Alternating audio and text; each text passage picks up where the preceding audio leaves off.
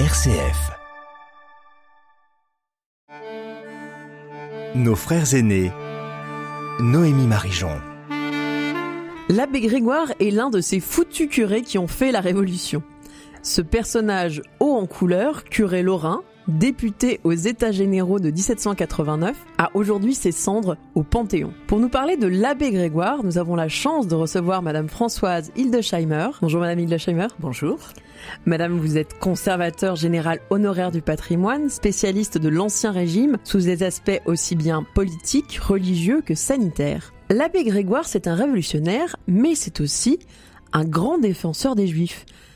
Est-ce que euh, son lieu de naissance et d'études la Lorraine joue sur sa sensibilité envers la communauté juive Elle joue un grand rôle parce que si la réforme du statut des Juifs était à l'ordre du jour dans beaucoup de pays d'Europe, en Allemagne, en Angleterre, la question est particulièrement importante en Lorraine. Pour une raison simple, c'est qu'avec les juifs comtadins, les juifs lorrains euh, constituaient des communautés qui avait, contrairement au royaume de France où les juifs étaient proscrits, comme vous le savez depuis 1394, des juifs lorrains qui n'étaient faisaient pas partie du royaume au départ, avaient pu former des communautés qui étaient tolérées et qui vont continuer à exister de fait au moment où les trois évêchés, à la suite des traités de Westphalie, en 1684 euh, vont rattacher les trois évêchés à la France,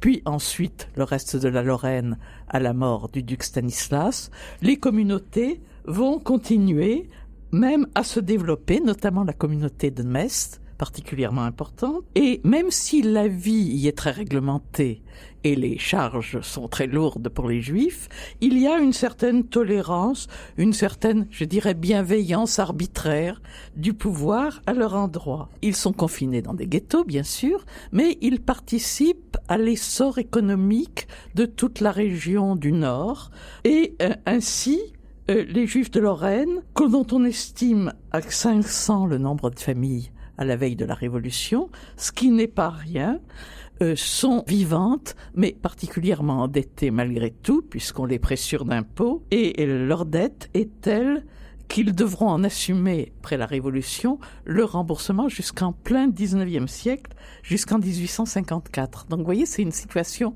très particulière dans une région qui est une région en plus frontière, ouverte à un tas d'influences. RCF nos frères aînés. Quel est le premier contact de l'abbé Grégoire avec la communauté juive? Alors l'abbé Grégoire, il est lorrain, c'est-à-dire qu'il participe de cette curiosité, de ce brassage d'idées.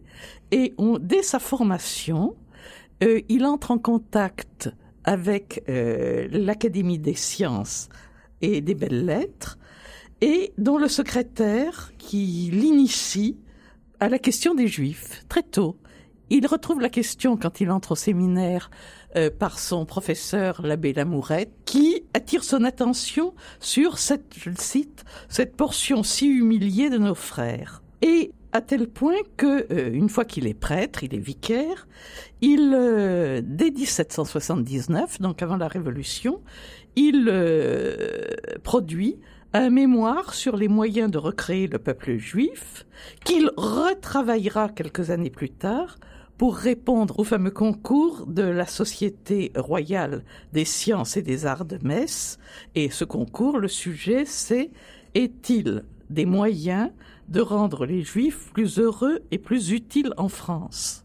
Donc vous voyez que c'est une question qui déjà est quand même orientée. Il sera l'un des trois primés à l'issue de ce concours et son mémoire sera imprimé, sera même traduit notamment en anglais. Il a des positions qui sont euh, parfois un peu ambivalentes envers la population juive. Euh, il dit dans un mémoire de 88, ce sont des plantes parasites qui rongent la substance de l'arbre auquel elles s'attachent. C'est pour le moins un peu agressif. Comment l'abbé Grégoire considère le peuple juif? Est-ce qu'il est aussi victime des préjugés? Alors peut-être qu'antisémite est un peu fort, mais anti-judaïque de son époque? Grégoire ne va pas mâcher ses mots dans son mémoire. Quand on le lit aujourd'hui, vous avez donné un exemple, il est tout à fait parlant. Alors certes, il fustige l'attitude des gouvernements européens qui l'accusent de cruauté et d'injustice envers les juifs, et il considère, lui, que cette discrimination qui les frappe est contraire à l'utilité sociale. Mais, cela dit, il ne renonce pas à sa vocation de curé et les buts du catholicisme, des grandes, c'est la mission et la conversion. Donc, son but, c'est de régénérer les juifs, et régénérer, le mot n'est pas neutre, ce qui va lui permettre de poser de manière critique le problème des juifs. Mais ce qui le distingue, c'est malgré tout qu'il plaide, au-delà de cette régénération, pour une attitude humaine. Il estime que le peuple juif est un peuple témoin, dont la dispersion a été un événement fondamental de l'histoire humaine, même si, et ça on ne peut pas lui demander autre chose, son but c'est évidemment la conversion euh, ultime en dépit de cette reconnaissance qui fait toute son originalité.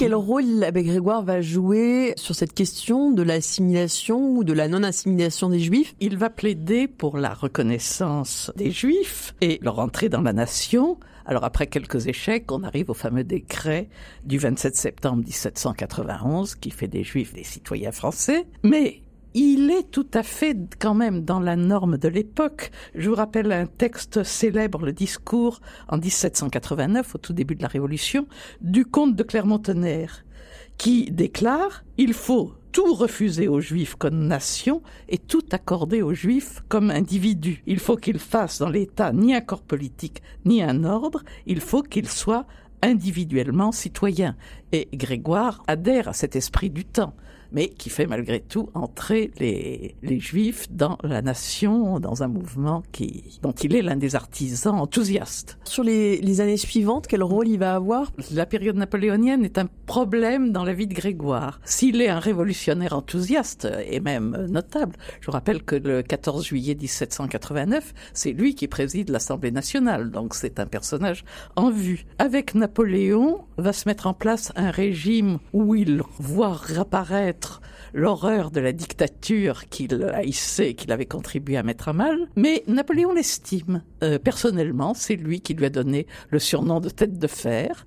Il sait que c'est un opposant, mais un opposant honnête, mais malgré tout, il va l'écarter du jeu, même s'il va le maintenir comme sénateur. Il va l'écarter de la gestion des affaires du culte, notamment pour le Concordat, et à la suite du Concordat, vous savez que Napoléon va vouloir réglementer aussi euh, le culte juif. Avec la création du consistoire. Oui, son destin, ça va être de transformer l'émancipation en assimilation réaliste, on peut dire. C'est à peu près ça.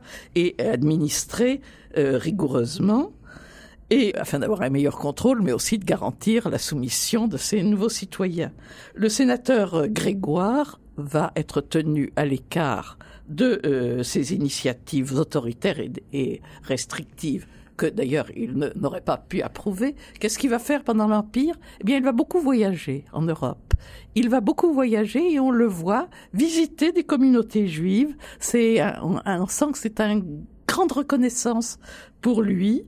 Euh, il voyage à Amsterdam, il assiste à leur office, il a la joie d'entendre son nom dans un cantique d'action de grâce. Son enthousiasme va être à son comble quand, en Allemagne, il va être accueilli à, nouveau par les communautés juives et avec la visite de collèges juifs où les élèves sont formés à l'agriculture. On voit cette utilité sociale qu'il revendiquait, qu'il revendiquait comme curé lorrain pour ses pour ses paroissiens et qu'il, euh, en bon curé des Lumières, qu'il veut répandre à, travers toutes les communautés. Madame Hildesheimer, pour, pour conclure, quelle est la vision rêvée euh, de, de l'abbé Grégoire? Qu'est-ce qu'il rêve comme cohabitation entre les juifs et les chrétiens? Est-ce qu'il imagine un monde où les deux alors, coexistent? il, il, imagine pas seulement un monde pour les juifs et les chrétiens, il imagine un monde universel. Euh, Grégoire a vécu dans cette, euh, dans cette utopie que les idées révolutionnaires et l'idéal évangélique, c'était la même chose,